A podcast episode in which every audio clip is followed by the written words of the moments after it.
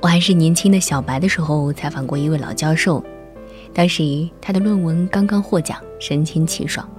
我就问他，对现在的生活满意吗？他想了想说，挺好的，身边没有讨厌的人。这个答案把我整懵了。其实我预想的回答是挺好的，干着喜欢的事业，又小有成绩，衣食无忧，妻贤子孝，这不才是一个人对生活满意的根本吗？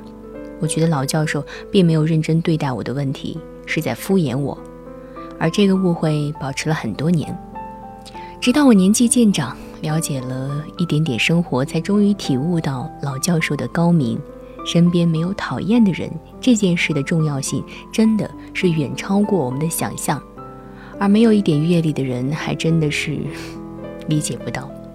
听过一个故事，某个事业单位有 A、B 两个领导，两个人从开始共事起就各种合不来，二十年来一路明争暗斗，你告我的状，我拆你的台，你给我挖坑，我给你设局，你在会上有意无意的挤兑我。我就在酒桌上含沙射影的贬损你，谁都憋着劲儿不想让对方好过。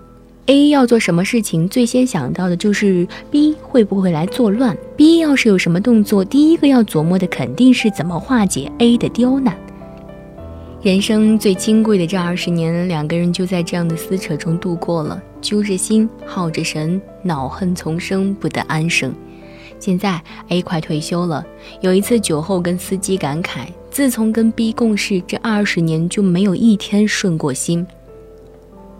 只因为身边有一个讨厌的人，本来风光无限的人生，风生水起的事业，就这样被空耗了。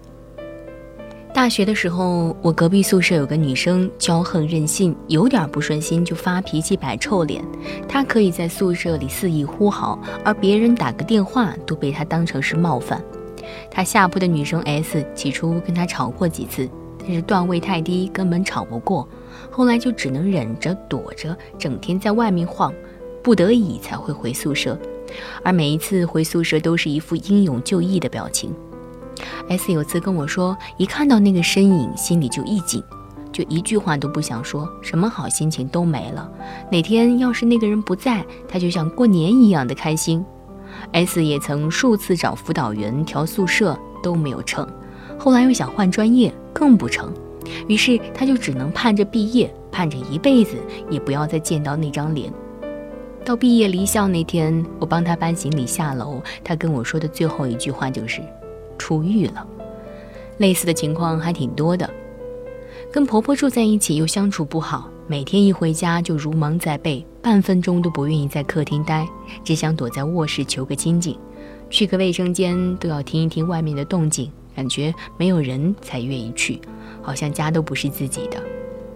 身边有个自私又强势的同事，对着你指手画脚，背后又对你说三道四，还总想占你便宜。什么好事儿都是他的，什么麻烦都甩给你。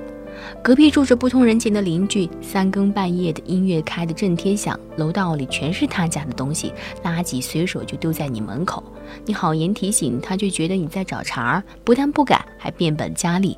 人是群居动物，每一个人一生当中都会遇到很多人，而与什么样的人为伴，常常也由不得我们选择。那么，一旦身边有这么一个或者是几个让你讨厌的人，整天在你的生活里横冲直撞，惹是生非，你摆脱不掉，又接纳不了，生活质量肯定要大打折扣。平静的心态是幸福感生长的土壤。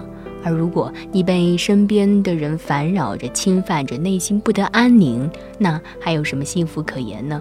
大家都不是圣贤，一句别理他，说起来可能很容易，可是做起来又谈何容易？与人斗，其乐无穷，那是伟人的感受。我们凡夫俗子多半只会觉得与人斗不胜其烦。所以，人的烦恼大概有一半都是起因人而起。人烦人最烦人，如果没有人际交往的困扰负累，生活必然要轻快顺畅得多。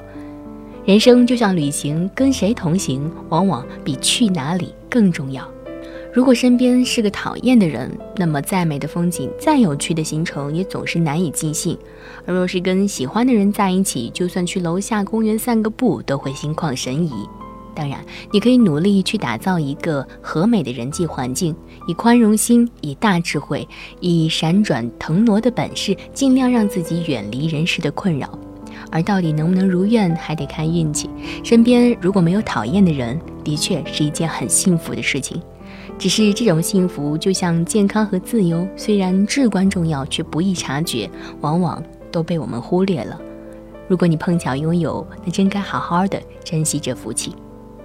好了，各位，我是老虎工作室的镜子，更多精彩不要忘记订阅微信公众号“老虎工作室”。晚安。